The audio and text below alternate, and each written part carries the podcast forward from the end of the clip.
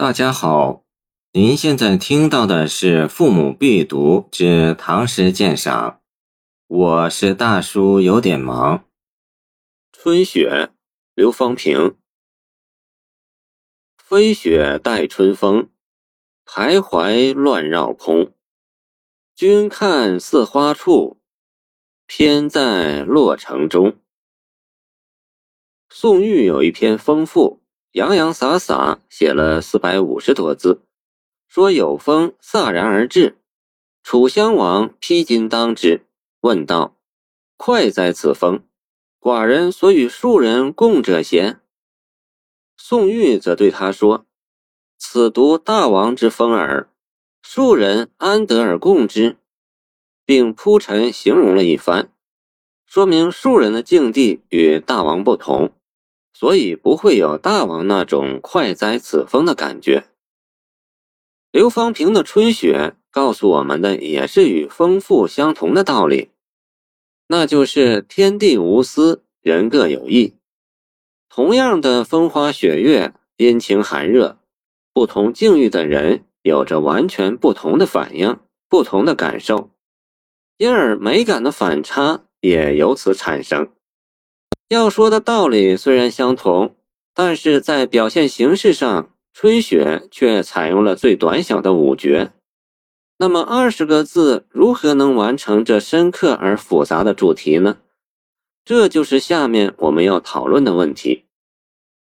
作诗本乎情景，景乃诗之美，情乃诗之胚，合而为诗。见明谢真四名诗话。飞雪待春风，徘徊乱绕空，是景，也是诗之美。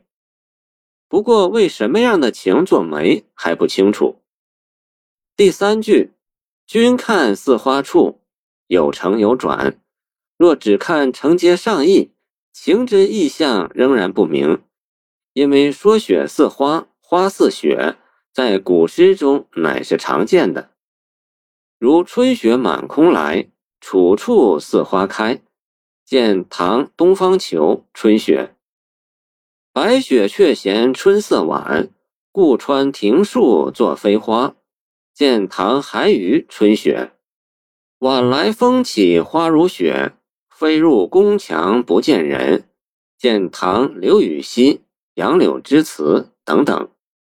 可见，要真正知道他所孕育的诗之情、诗之胚是什么。还得再看下一句，偏在洛城中。洛城中一座洛城东。刘永济说：“洛城东皆豪贵地宅所在。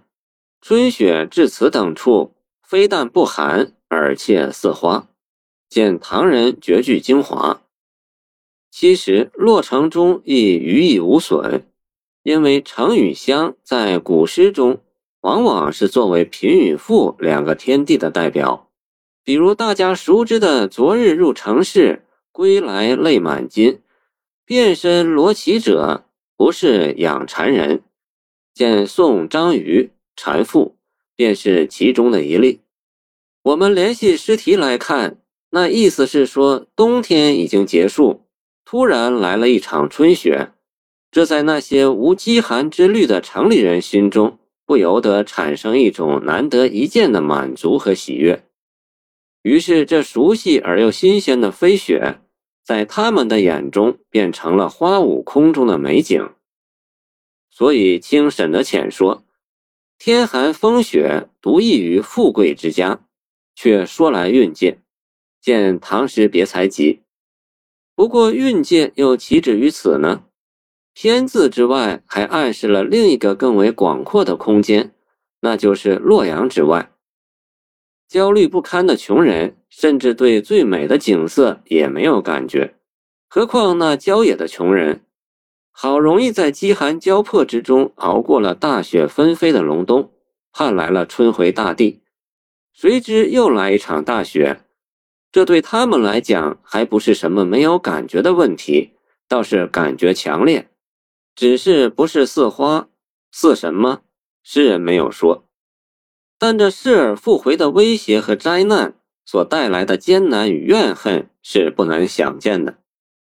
看来这首诗的得力之处正在尾句，尾句之中又得力于一个“偏”字，是它构成了虚实两个空间、两种境界、两种生活、两种感情的对比，而诗人的爱与恨、同情与憎恶也都融入这个对比之中。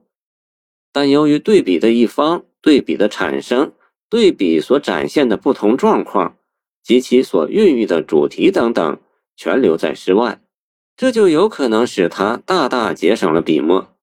同时，这种高度浓缩凝练的手法，也就创造出极其空灵含蓄、发人深思的艺术效果。